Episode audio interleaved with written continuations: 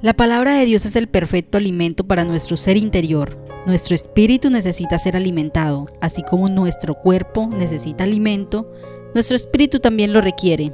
Hoy te invitamos a que abras tu corazón y recibas de este alimento espiritual. Ya verás el gozo, la tranquilidad y el disfrute que hallarás solo en Él, nuestro amado Jesús.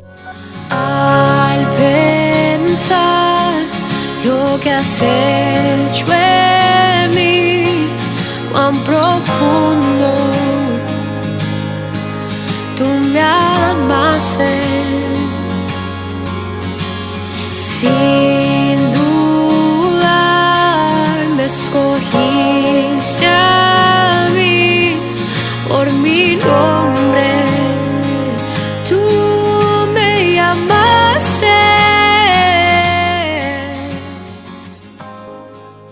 tan importante que no quiero dejar pasar en este día para ti que escuchas este devocional. Y es recordarte que Dios nos ama tanto que dio a su Hijo para darnos vida y vida en abundancia. Pero para disfrutar de estas promesas es necesario tener en cuenta las instrucciones que Dios nos da a través de su palabra, pues son para un vivir abundante y pleno con Dios. El apóstol Pablo nos dice en el libro de Colosenses 2, verso 8 al 23, Mira que nadie os engañe por medio de filosofías y huecas sutilezas, según las tradiciones de los hombres, conforme a los rudimentos del mundo y no según Cristo, porque en Él habita corporalmente toda la plenitud de la deidad, y vosotros estáis completos en Él, que es la cabeza de todo principado y potestad. Lo cierto es que cada persona busca llenarse de algo, trabajo, familia, amigos, deporte, viajes, ocio, pareja, dinero y hasta religión. Todos buscamos saciar nuestras necesidades internas con aquello que no solo nos hace sentir bien, sino que también nos aporta algo extra. Hoy en día está al alcance de cualquiera prácticamente, pero en el tiempo de Pablo el ocio no era tan variado como hoy y la filosofía tenía una importancia muy grande. Pablo estaba advirtiéndoles sobre los riesgos a los que podían estar expuestos al buscar en otros lugares fuera de Cristo la plenitud. Les estaba avisando sobre el peligro de encontrar en la ley mosaica y tradiciones judías su llenura, pues esta joven iglesia que estaba creciendo estaba en peligro y Pablo les advierte y les anuncia que en Cristo serán llenos, que lo que les falta para ser completos no se encuentra en enseñanzas humanas, sino en Cristo, y en Él encontramos todos los aspectos y atributos de Dios. Ahora pregúntate lo siguiente, ¿de dónde y de qué te estás llenando? El cuerpo se alimenta de aquello que la cabeza le ofrece, de lo que come, de lo que escucha, de lo que ve. Todo entra a través de ella. El apegarnos a Cristo Comemos de Él, de su gracia, su misericordia y perdón. Empezamos a escuchar con sus oídos. Sus palabras se convierten en algo más que simple filosofía. Se convierte en vida. Y vemos con sus ojos, con la mirada puesta en el cielo y no en la tierra, en lo eterno y no en lo corruptible, en el Padre y no en el mundo. No te dejes engañar si eres hijo de Dios. Cristo es la cabeza y tu alimento. En este pasaje de la Biblia, Pablo nos enseña además que un árbol cuando echa raíces no se mueve. Jesús es el cimiento. Si un cimiento es bueno, lo que construyes arriba no tiene facilidad de caerse. Así que Jesús nos invita a cimentarnos en la roca, y esa roca es su palabra. Pablo es tan directo al expresarle a la iglesia y al decirle, mira, ojo, ten cuidado. Y nos podremos preguntar, ¿pero de qué?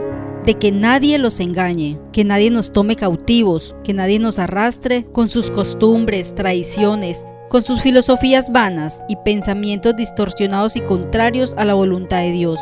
Pensamientos que quieren disfrazar y camuflar y hacerlos ver ante el mundo como algo normal. Es necesario estar enfocados en la obediencia, ya que todos estamos susceptibles de caer en ellos, pues hay filosofías que nos quieren distraer de la fe, que buscan una vida fuera de la voluntad de Dios. Pero dime, ¿qué haces con lo que Jesús te dice? El Evangelio según Mateo registra la historia de dos hombres que necesitan construir sus casas. Uno de los hombres en esa historia construye su casa sobre la arena, lo cual resultó siendo una mala decisión, ya que la arena no es un fundamento sólido. Pero el otro hombre decidió construir su casa sobre una roca, y a primera vista estos hombres pueden parecer muy diferentes, pero tienen varias cosas en común. Lo primero es que ambos querían construir sus casas y lo segundo es que la tormenta vino para los dos.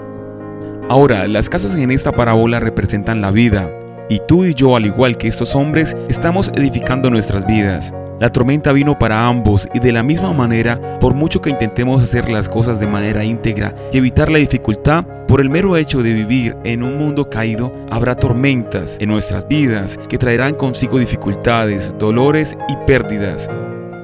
Lo importante es que cuando vengan esas tormentas podamos estar firmes con la cabeza en alto y con los pies anclados. En esta parábola, aunque vino la tormenta, el hombre que construyó sobre la roca no tuvo nada de qué temer. El pasaje nos da por hecho que ambos hombres escucharon las palabras de Jesús. La diferencia es, ¿qué hizo el hombre prudente con estas palabras? ¿Qué nos dice esto a nosotros?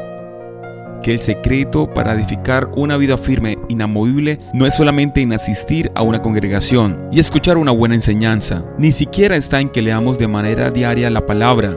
Al fin y al cabo, ambos hombres habían escuchado lo que dijo Jesús. La clave está en qué vamos a hacer con esas palabras que escuchamos y leemos. ¿Cómo vamos a tomar decisiones en nuestra vida para edificar sobre ellas? Varios libros de la Biblia nos habla acerca de cuál debería ser nuestra actitud ante la palabra de Dios no sé tú, pero yo he sido culpable de leer por encima la palabra de Jesús más de una vez, sin dejar que afecte mi comportamiento y sin permitir que echen raíz en mí. Pero sabes algo, la actitud correcta debe ser detenernos, temblar con reverencia ante su palabra y dejar que su propósito se cumpla en nosotros. La única manera de no dejarnos engañar ante las filosofías de este mundo es estar cimentados sobre la palabra de Dios. Somos Comunidad Cristiana de Fe, Urabá, un lugar para la gente de hoy. Te enviamos un abrazo fraternal.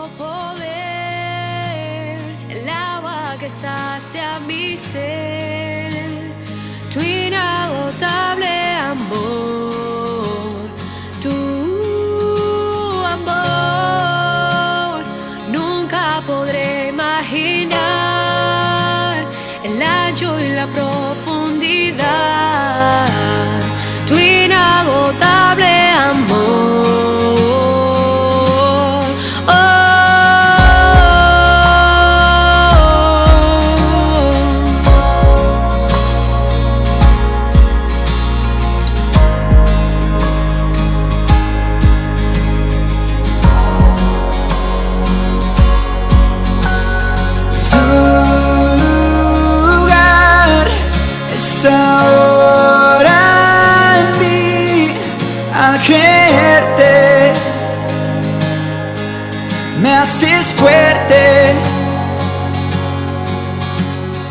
Como eres, soy yo aquí. Mis temores desvanecen.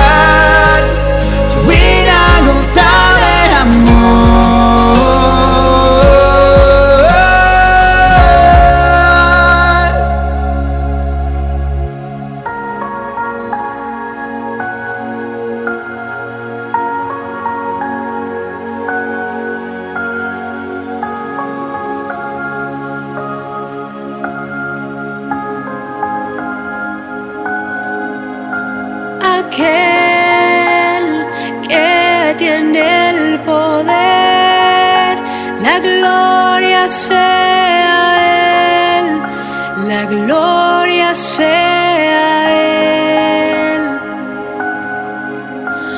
Aquel que tiene el poder, la gloria sea Él, la gloria ser